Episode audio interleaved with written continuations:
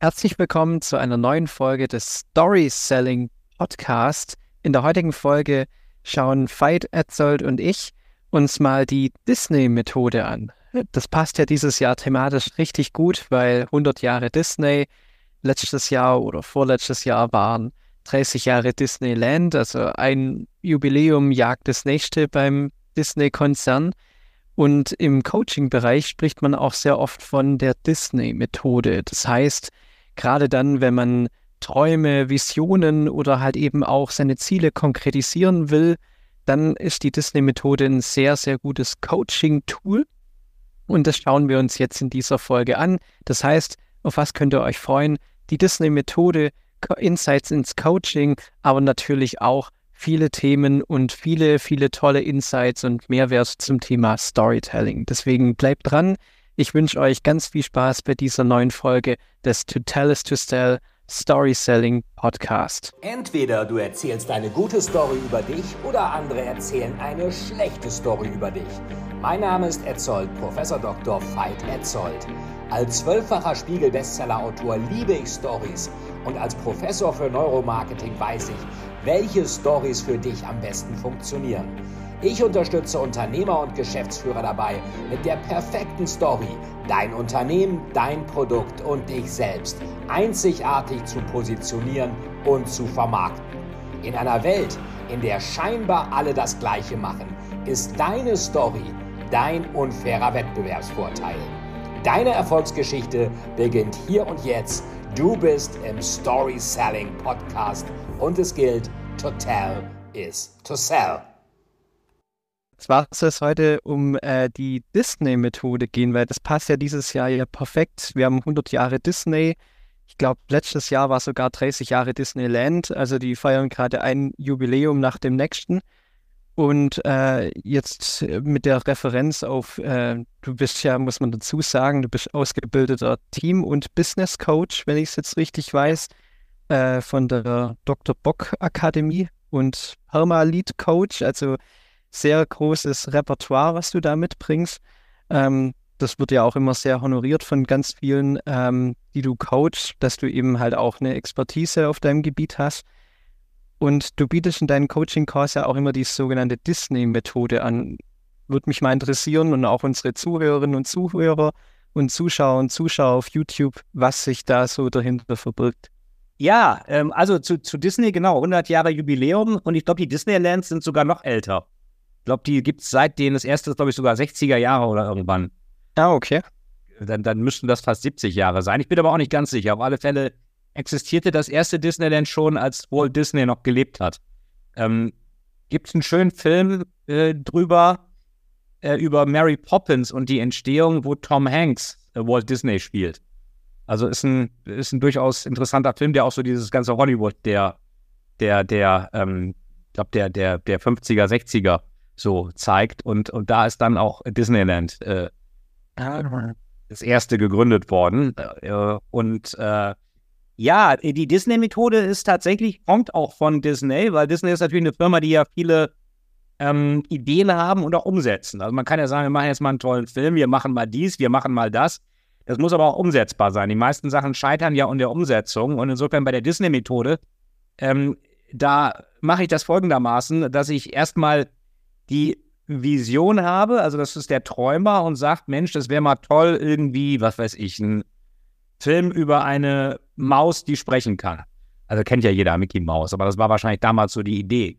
Und dann kommt der Macher und äh, also das wird erstmal gesagt, wie soll es aussehen, was, was wäre das Ergebnis, was wäre die Vision, wie wäre es, wenn es ganz toll wäre, wenn es schön wäre. So typische Coaching-Fragen. Das kann ich natürlich auch nutzen, wenn ich jemanden unterstützen will, der einen neuen Schritt gehen möchte. Also was willst du eigentlich erreichen? Viele Menschen haben ja gar keine Vision und wissen gar nicht, wo sie hingehen. Und da gilt ja dieser schöne Spruch, äh, äh, wer nicht weiß, wo er hin will, da ist jeder Weg der richtige oder auch der falsche. Aber äh, so ist es ja häufig. So, das ist jetzt der, der, die Vision. Und dann kommt äh, der Macher. Das ist dann der zweite Raum. Man kann das sogar mit verschiedenen Räumen machen. So hatte Disney das auch, dass die Visionäre in einem Raum waren und die Macher das waren dann so die, die es umsetzen. was brauchen wir? Wir brauchen einen Trickfilm, wir brauchen einen Zeichner, wir brauchen keine Ahnung was, wir brauchen irgendwie äh, gucken, wo wir das dann verkaufen, wo senden wir das, äh, Äh, also, was sind die nächsten Schritte, um das umzusetzen? Und dann kommt der Kritiker äh, im nächsten Raum. Das ist der, der dann, oder der wohlmeinende Berater, der dann jetzt nicht sagt, äh, alles scheiße, sondern der sagt, äh, ja, okay, aber äh, was wird das denn kosten? Und haben wir das Budget und kriegen wir das hin? Und wie lange dauert das? Und habt ihr beachtet das? Ähm, und dann kommt das Feedback des Kritikers, wohlmeinenden Beraters, kommt dann wieder zurück an den ähm, Macher. So, was macht der Macher jetzt damit? Und dann, basierend darauf, kommt man dann hin und sagt, okay, was sind jetzt die nächsten Schritte dazu? Das ist so die, die, die klassische Disney-Methode, die soll Walt Disney selber eingeführt haben. Also Vision umsetzen, aber dann auch ein bisschen in Frage stellen, aber positiv. Und äh, dann einfach äh, von der Vision in die Umsetzung kommen. Äh, wichtig dabei ist, dass der Visionär, der Träumer, nie in Kontakt mit dem Kritiker kommt. Das heißt, die Umsetzung wird, die wird äh, jetzt positiv kritisiert, aber nicht die Vision. Das ist auch ganz wichtig. Das ist ein spannender, spannender Punkt. Ja. Also, dass der Visionär quasi nicht mit dem Kritiker, ähm, gibt es da einen gewissen Grund? Oder muss, sagt man immer so, die Vision muss auf, äh, aufrechterhalten werden und deswegen kommt ja, er nicht glaube, in Kontakt? Ja, ich glaube, das ist es auch, weil es gibt ja hier äh, von dieses Zitat von Helmut Schmidt, was, glaube ich, gar nicht ganz korrekt zitiert ist.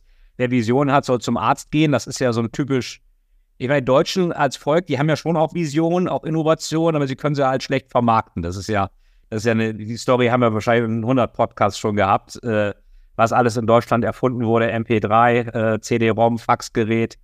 Äh, gut, Faxgerät wird auch noch viel genutzt in Deutschland. Insofern, äh, aber vermarktet wurde es auch von Xerox. Äh, Walkman wurde in Deutschland erfunden und dann nicht vermarktet, weil gerade Deutschland immer so ein Bedenkenträgervolk ist. Und wenn ich jetzt die Vision gleich kaputt mache als Kritiker, dann ist sowieso alles tot, dann brauche ich auch keine Umsetzung. Erst da einer sagt, äh, so ein Scheiß, wie kommst du denn darauf, eine Maus als Trickfilmfigur, eine Maus kann gar nicht sprechen, eine Maus läuft nicht auf zwei Beinen, Blödsinn, das biologischer Quatsch, ja, dann ist natürlich gleich äh, das Ganze tot. Und ähm, deswegen wird ja auch gesagt, wenn du große Träume und Ziele hast, äh, besprich die nur mit den richtigen Leuten. Weil einige kriegen es natürlich sofort hin, das einem sofort schlecht zu reden ähm, weil die auch nicht wollen, dass man sich als Person verändert. Die wollen ein, die wollen, dass man so bleibt, wie man ist. Oder wie, wie es auch so schön heißt, äh, die wollen, dass du so bleibst, wie du noch nie warst.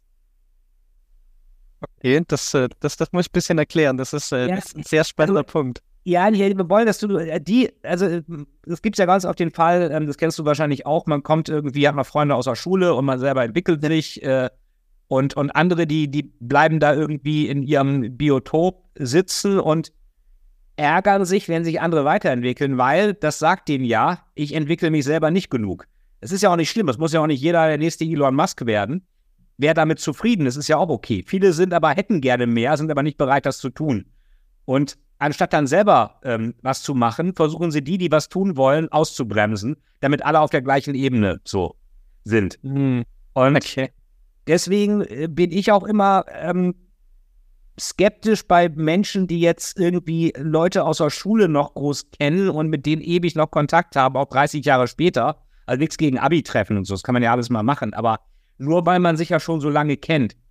Ähm, das ist oft so, das sehe ich ganz oft, dass diese Menschen andere ausbremsen. Das sehe ich im privaten Umfeld ganz oft, also gar nicht mal bei mir, weil ich immer versuche, auch mit Leuten äh, zu tun zu haben, die ähnlich äh, auch, auch, auch, auch dann visionär sind, aber ich höre es von ganz vielen, äh, die praktisch eine tolle Idee haben und das dann in ihrem eher miefigen Umfeld thematisieren und da erstmal eine Abreibung kriegen. Hat aber bescheuert, funktioniert sowieso nicht, kann man so blöd sein, äh, Schuster bleibt bei deinen Leisten. Äh, und das ist genau dieses Feedback, das hat Disney natürlich schon, der war ja wirklich ein ähm, äh, sehr strategisch denkender und auch sehr kreativer Mensch, aber auch sehr umsetzungsstark. Und der hat halt gesehen, ich darf die Vision nicht kritisieren. Ich kann die Umsetzung kritisieren, aber, aber nicht die Vision. Ähm, das heißt, dieses, die, diese Vision, es kann auch irgendwie, es kann auch natürlich irgendwann sein, dass der Macher sagt, wir machen, um, um zu gucken, ob die Leute überhaupt so eine Maus sehen wollen, machen wir mal Marktforschung und so. Oder, oder der Kritiker sagt, wollt ihr nicht auch mal Marktforschung machen, wie das Marktpotenzial für diese Maus ist? Aber ich nehme an, bei Disney, ich kenne es jetzt nicht hundertprozentig, wie das da ab, damals abgelaufen ist. Ich glaube, die Vision wurde vorher aber auch in so einem Brainstorming dann abgestimmt. dass auch Visionen, die auch jeder wirklich im Unternehmen wollte, dass die es da geschafft haben. Es war jetzt also nicht, äh, äh, was weiß ich, wir machen jetzt mal so eine Comic-Unterhose, die sprechen kann. Also was ganz Absurdes haben sie auch nicht gemacht. Ich glaube, das war schon im Brainstorming. Aber Brainstorming ist ja auch, da ist ja auch, äh, jeder sagt was und es wird nicht kritisiert daran. Und da sind äh, gerade Deutsche sind immer sehr gut darin, alles, ja. alles mies zu machen. Ähm, Wort Pessimismus kommt ja auch aus dem Deutschen. Das hat ja Arthur Schopenhauer erfunden. Äh, gab es vorher nicht. Es gab nur Optimisten, das kam aus dem, aus dem Römischen Reich und Pessimum, das schlechte Pessimismus, das war als Geisteshaltung vor Schopenhauer unbekannt. Äh, Gut, du sagst zwar ja auch immer, äh, lieber ein Pessimist, der lebt, als ein Optimist, der tot ist, äh, muss man an, an der Stelle schon auch sagen. Aber es stimmt schon, man, man muss, äh, ich finde die Einteilung halt auch interessant. Also wichtiges Takeaway an der Stelle für alle, die zuhören und zuschauen, äh, nochmal zusammenfassen, die Disney-Methode. Wir haben drei Räume, Träumermacher und der Kritiker. Ja. Und äh, der Träumer und der Kritiker, die sollten im besten Fall nicht aufeinandertreffen weil es sonst halt einfach die Vision ins Banken gerät. Und ähm, auch wirklich spannend, das äh, so zu hören, dass ähm, ich meine, man, ich, ich kenne es aus, aus, äh, aus meinem Umfeld auch, ähm, man hat noch, sag ich mal, Kontakte, die man halt eben pflegt oder halt auch, äh, die man schon länger kennt, aber man merkt so wirklich, okay, ähm, äh, es entwickelt sich nicht jeder gleich, äh, ja. gleich in Tempo weiter und äh, man sollte wirklich auch wirklich nur mit Ideen auf die Personen zugehen, wo vielleicht auf der gleichen Wellenlänge schwimmen, weil ja. das äh, andernfalls äh, wirklich sonst äh, die ganz große Vision ins Wanken gerät. Ich glaube auch Elon Musk würde nicht zu irgendjemandem aus der Grundschule gehen, mit dem er vielleicht noch Kontakt hat, aber der alles schlecht sieht und sagt, oh, elektrische Autos, wie kannst du denn nur, weil sonst wäre vielleicht seine Vision auch nie wirklich so Tesla vielleicht auch nicht da, wo es heute wäre, sagt man ja. so. Ja, wobei Elon Musk äh, sicherlich total visionär, äh, er übertreibt es teilweise in die andere Richtung. Also ja. wenn er da in Analystenkonferenz da einen Joint raubt und jetzt hat er ja, glaube ich, irgendwelche, äh, weil irgendwelche, äh, war wieder Earnings Call zu Tesla jetzt vor ein paar Wochen, wo die Aktie ja ein bisschen runtergegangen ist. Viele sagen ja, die ist überbewertet, wo er dann manche Analysten der Investmentbanken, glaube ich, mit dem islamischen Staat verglichen hat. Äh, und äh, also das kam natürlich auch nicht gut an, dass er da dann bockig wurde, was irgendwelche Zahlen angeht. Also der ist so das andere Extrem. Ich finde es trotzdem klar, als totaler Visionär. Ähm, und äh, ja, der, der ist, ist glaube ich, es gehört auch immer so eine gewisse Dickfälligkeit dazu, ja. Dinge einfach, einfach durchzuziehen. Ähm, was ist natürlich immer so der, der, der, der Spagat, wie lange ziehe ich irgendwas durch und wann sage ich irgendwann, dieses Fail Fast, was du ja auch im Silicon Valley hast, also schnell versagen, nicht ewig an irgendwas rumschrauben, was dann doch nicht geht, sondern dann auch irgendwann äh, Notbremse ziehen. Äh, das ist eine ganz große Kunst, äh, da diese, dieses Zwischenstadium zu finden. Mhm. Aber Disney hat das natürlich ähm, meiner Ansicht nach auch in der Unternehmensstrategie auch immer umgesetzt, äh, indem sie auch gesagt haben, wir wollen einfach, äh, was bewegte Bilder angeht, wollen wir der beste Inhalteanbieter sein. Und äh, jetzt hatte meine Frau hat vor einiger Zeit mal Disney Plus gekauft. Äh, und ja, ich habe schon wieder Geld ausgegeben, tut mir leid. Ja, was denn? Ja, Disney Plus. Da habe ich gesagt, ja, super, da können wir uns die ganzen Star Wars-Filme endlich mal angucken. Die sind nicht mehr bei Netflix. Äh, äh, Star Wars ist bei Disney? Ja, schon seit einigen Jahren. Scheiße, jetzt muss ich die ganzen Star Wars-Filme mit dem gucken.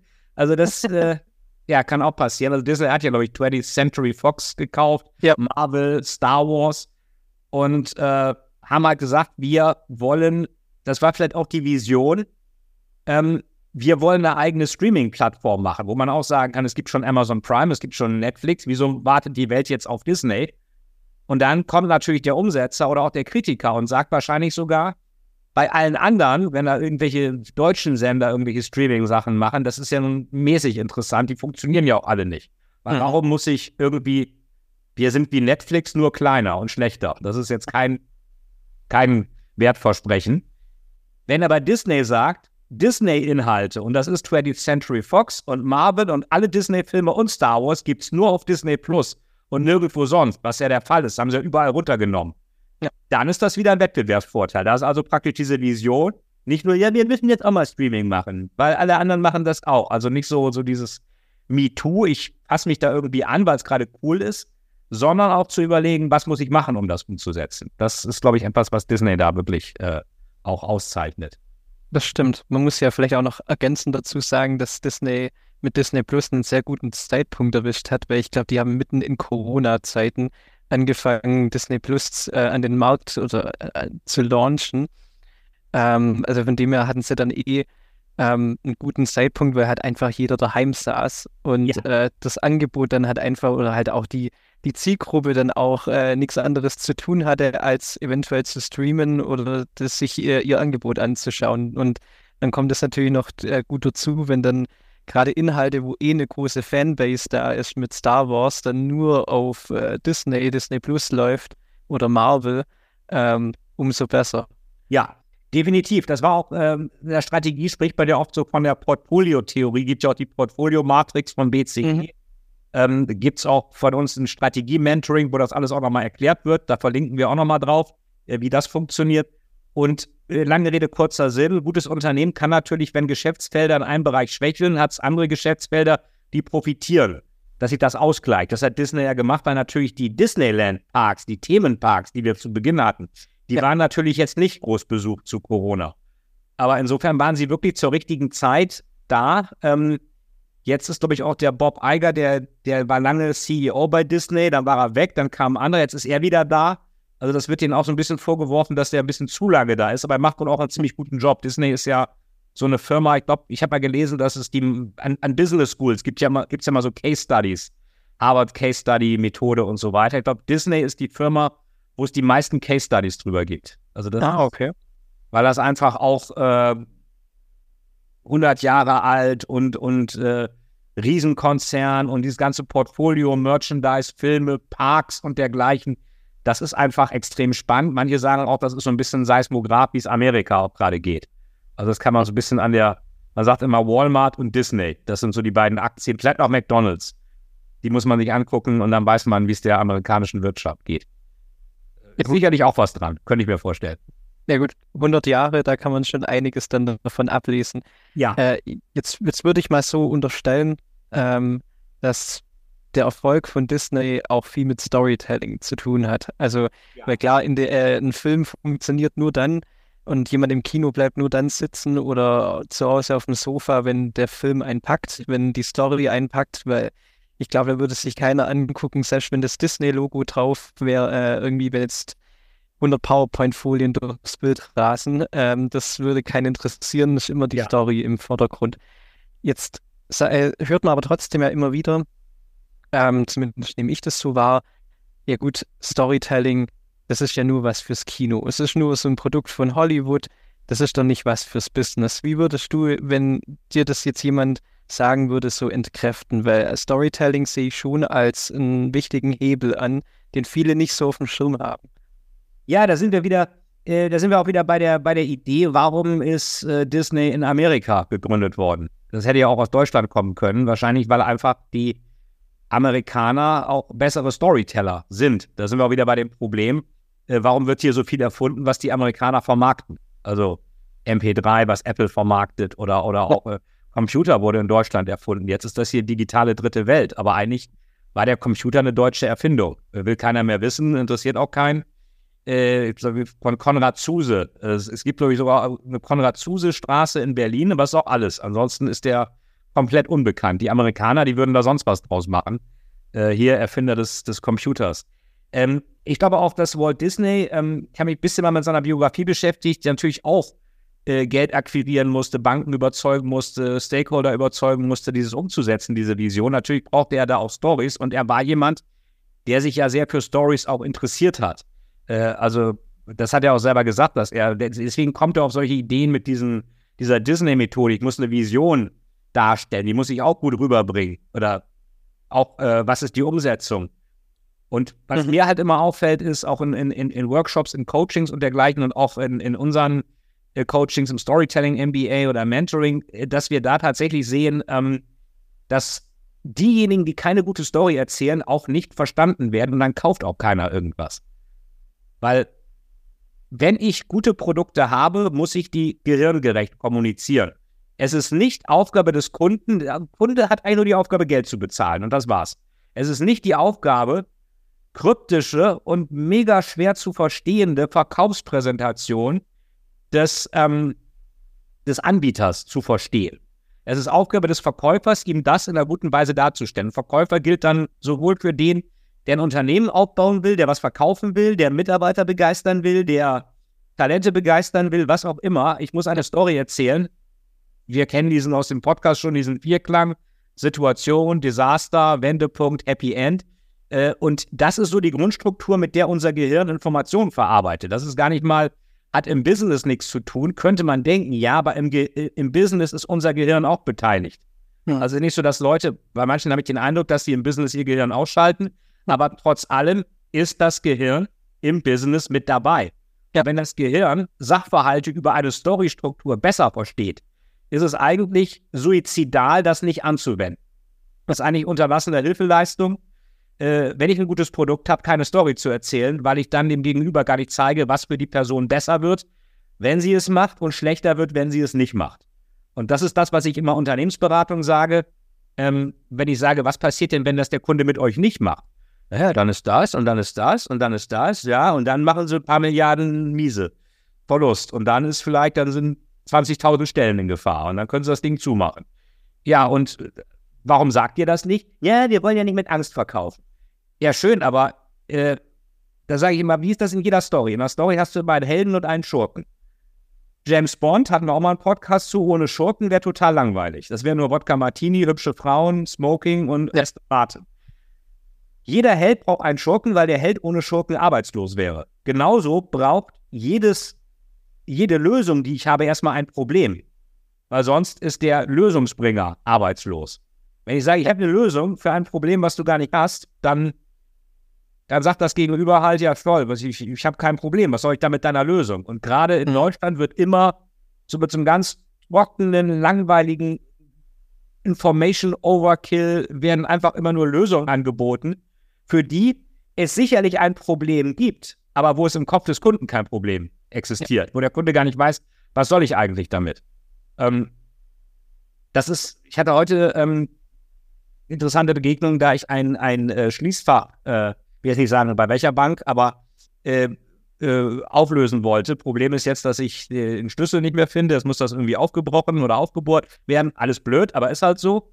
Und als ich dann in der Bank war, haben die das auch toll alles beraten. Nur vorher, wenn man keinen Termin hat, man kann keinen Schließfachberatungstermin, da steht für einen Schließfachtermin, ähm, äh, äh, müssen sie in die Filiale kommen. Ja, logisch. wenn du Schließfach auflösen willst, du musst es ja mitnehmen, was da drin ist. Das ist irgendwie, das geht auch trotz Online-Banking nicht. Also, ja, point taken, verstehe ich. Dann kannst du aber nur Termine buchen, wo du angerufen wirst. Da frage ich mich, okay, wie machst du eine Schließfachauflösung mit Schließfachübergabeinhalt telefonisch? Schwierig. Und dann bin ich halt so dahin gegangen und hab dann, äh, und dann stand man wirklich, vorne bei Banken sind ja immer so Geldautomaten. Mhm. Und dann ist da so ein Security-Typ und fragt dann, äh, haben Sie einen Termin oder ist es spontan? Ja, spontan. Ja, dann müssen Sie kurz warten. Man steht also in diesem komischen, zugigen Raum in so einer Zwischen, äh, Zwischenkabuff mit zehn anderen Leuten, bis die einmal reinlassen. Und das ist meiner Ansicht nach ja auch schon Teil der Story. Wenn du denkst, du bist da, das ist so eine Mischung aus, aus äh, weiß ich auch nicht, äh, ähm, Sozialamt und, und, und, und, äh, und, und, und Flüchtlingsaufnahmestelle, sowas alles in einer Kombination womit ja Bankfilialen leider häufig Ähnlichkeit haben. Aber das ist ja keine Customer Journey, äh, wo sich das Gegenüber wohlfühlt. Das ist auch nochmal eine Geschichte, die natürlich Disney verstanden hat, indem sie jetzt mit den ähm, gar nicht mal nur visuell und auditiv Filme haben, sondern Themenparks, da spürt man auch was, da riecht man was, da gibt es was zu essen, da ja. fährt man rum. Also alle Sinne äh, werden damit angesprochen. Und das ist auch eine Erfahrung. Also es ist nicht möglich, keine Story zu erzählen. Wenn ich also dem Kunden das Gefühl gebe, er, er wartet da in so einem zugigen Vorraum und an den Wänden Plakate sind, Sie sind uns so wichtig als Kunde, dann ist das wieder so, so typisch deutsches Marketing. Also nach außen äh, wirklich das Paradies versprechen und, und äh, dann in der Umsetzung überhaupt nicht liefern. Und das ist auch eine Story. Also entweder erzähle ich eine Story, die ich erzählen will, oder jemand anders erzählt eine Story, die dann eher schlecht ist, weil du hast es vorhin gesagt, besser Pessimist, der lebt, als Optimist, der tot ist. Das ist leider so, wie unser steinzeitliches Gehirn tickt, weil es die Welt für schlimmer hält, als sie ist, weil unser Überlebenstrieb sagt, sieh das mal alles schlimmer, dann überlebst du eher, als wenn du so zu optimistisch in die Welt gehst. Das ist fürs Mindset natürlich nicht gut. Deswegen gibt es ja auch die Coaching-Industrie, um dieses Negativ-Mindset aus den Leuten rauszukriegen. Mhm. Aber das führt dazu, wenn ich keinen klaren Schurken inszeniere, inszeniert das Gegenüber einen Schurken. Also einer, es wird immer einer inszeniert. Es wird auch immer eine Story erzählt. Also deswegen, wenn jemand sagt, im Business brauche ich keine Story, dann sage ich nur, okay, dann gibst du dein Marketing an Leute ab, die dich nicht mögen.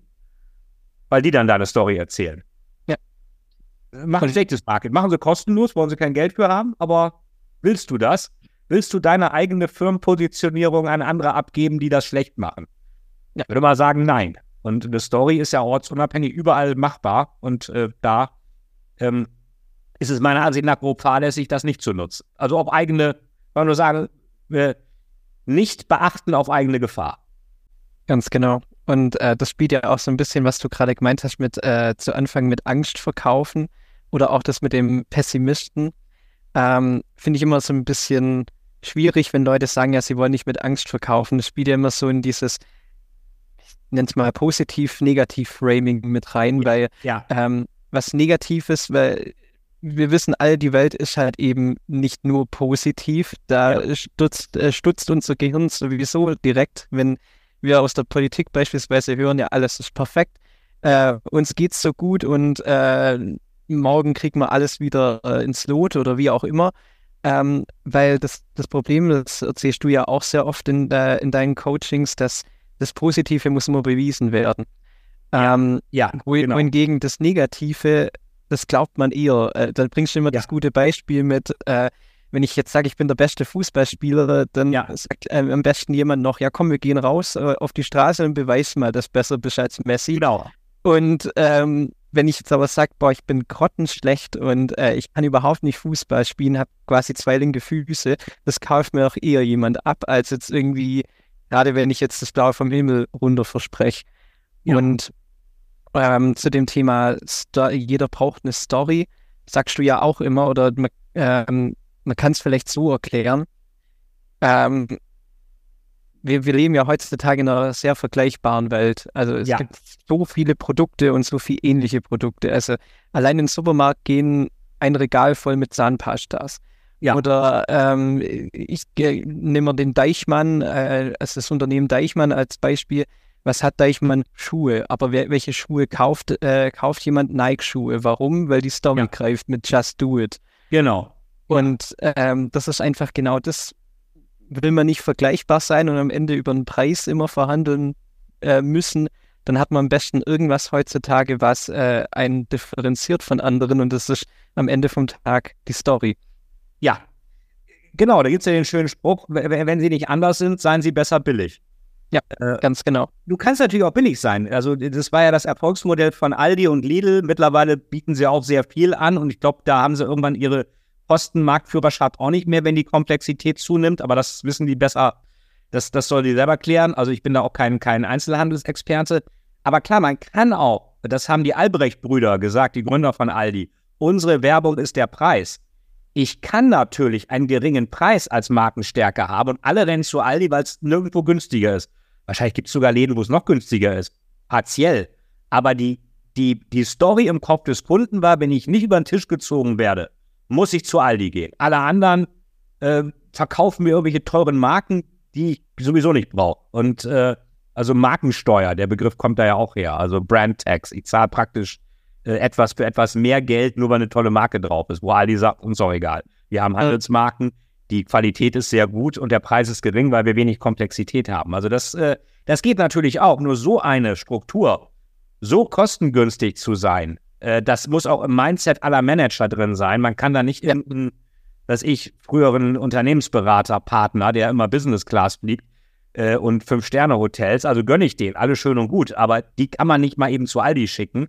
Und das ist auch meine Erfahrung. Ich hatte mit einem Professor Marc Sachon zu tun gehabt, der auch eine Case Study über Aldi geschrieben hat und der interessanterweise sogar ein Experteninterview mit Theo Albrecht hatte, einem der beiden Gründer. Also richtig krass, wo jeder Operations-Typ natürlich von träumt, mit so einem zu sprechen. Und ähm, der, äh, der sagte halt auch, es werden ganz oft bei Restrukturierungsfällen im Einzelhandel kommen Aldi, werden Aldi-Manager abgeworben. Es wird aber, glaube ich, nicht passieren, dass Aldi irgendeinen von Karstadt oder so zu sich holt. Also nach dem Motto, also Geld verbrennen, das können wir alleine, da brauchen wir keine Expertise für. Wir brauchen eigentlich Leute, die hier ordentlich Marge aus allem rausquetschen. Weil das ist das Spannende bei Aldi. Sie haben, weiß nicht, wie es jetzt ist, aber in ihrer sehr frugalen Phase mit geringer Komplexität hatten sie trotz sehr geringer Preise die höchsten Margen im ganzen Einzelhandel. Und das ist auch schon wieder eine Kunst. Also es ist nichts, wenn ich sage, ich bin einfach billig und ich kann mir das leisten. Aber billig sein muss man sich leisten können. Das können die meisten nicht. Sind wir wieder bei dem schönen Beispiel Praktika. 20 Prozent auf alles außer Tiernahrung und weg waren sie. Das, äh, je, je, teurer man ist und je komplexer das Projekt ist, Produkt ist, desto eher brauche ich, äh, brauche ich eine Story dafür. Und ähm, ansonsten, genau, wie du sagst, habe ich, äh, habe ich nur den Preis, weil ja. wenn ich keinen Schurken inszeniere, der das Gegenüber überzeugt, du musst was an einer Situation ändern und ich kann dir dabei helfen, inszeniert das Gegenüber seinen eigenen Schurken. Das ist eigentlich immer der Preis. Es gibt ja auch Bezahlschmerz im Neuromarketing, den Begriff dafür.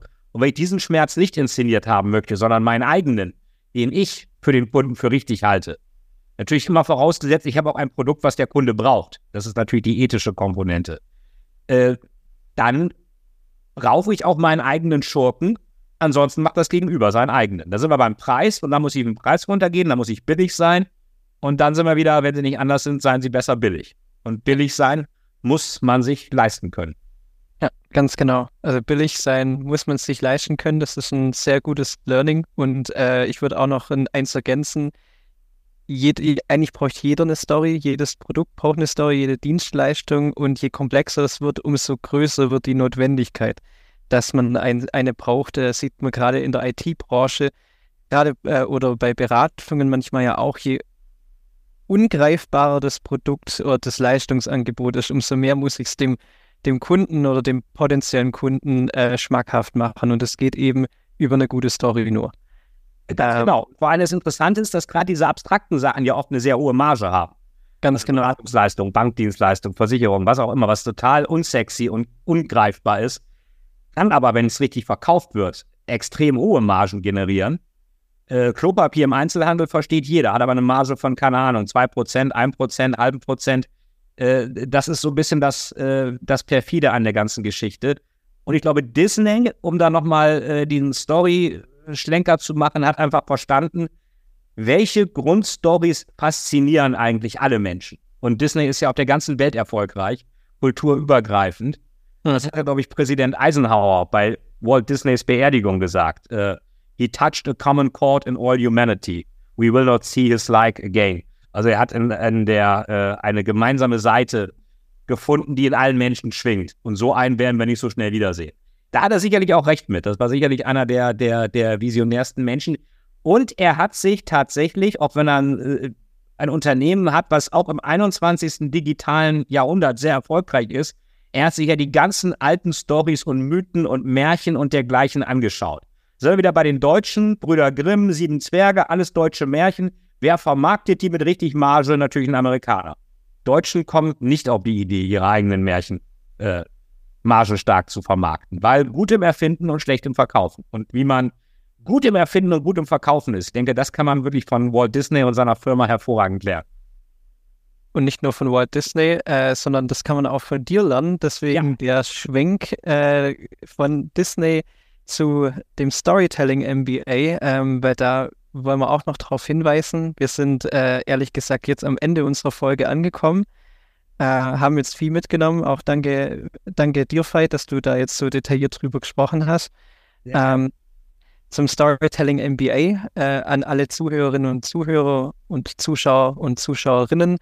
Ähm, muss man auch noch sagen, äh, wir haben hier ein sehr, sehr großes Angebot, was das Thema Storytelling angeht. Also um mal einen kurzen Hinweis zu geben, es gibt nicht nur die Möglichkeit, mit dir, Veit, äh, in Kontakt in Coaching-Calls zu kommen, zweimal die Woche stand jetzt.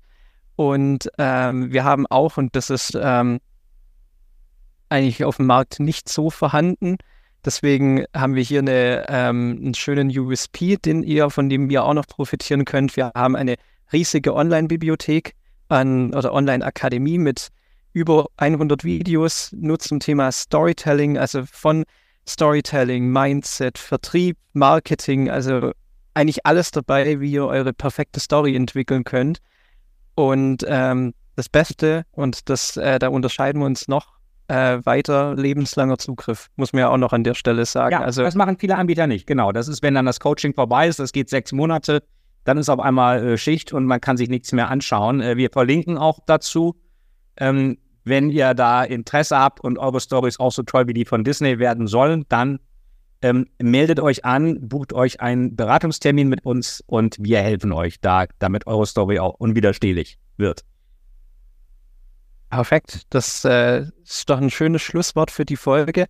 Dann danke ich dir nochmal, Veit, für die Zeit und äh, ich hoffe, ihr konntet alle was mitnehmen. Für alle Zuhörerinnen und Zuhörer und Zuschauer und Zuschauerinnen wünsche ich noch viel Erfolg bei euren Stories und ähm, wenn ihr mehr dazu erfahren wollt, einfach uns kontaktieren. Äh, wir blenden den Link dann auch noch ein in YouTube, ähm, beziehungsweise in der Folgenbeschreibung äh, auf Podigy ist alles dann noch ähm, verlinkt. Dann wünsche ich euch noch ganz viele tolle Learnings und tollen Tag und danke dir, Veit. Danke dir, Florian. Alles Gute, viel Spaß bei eurer Story.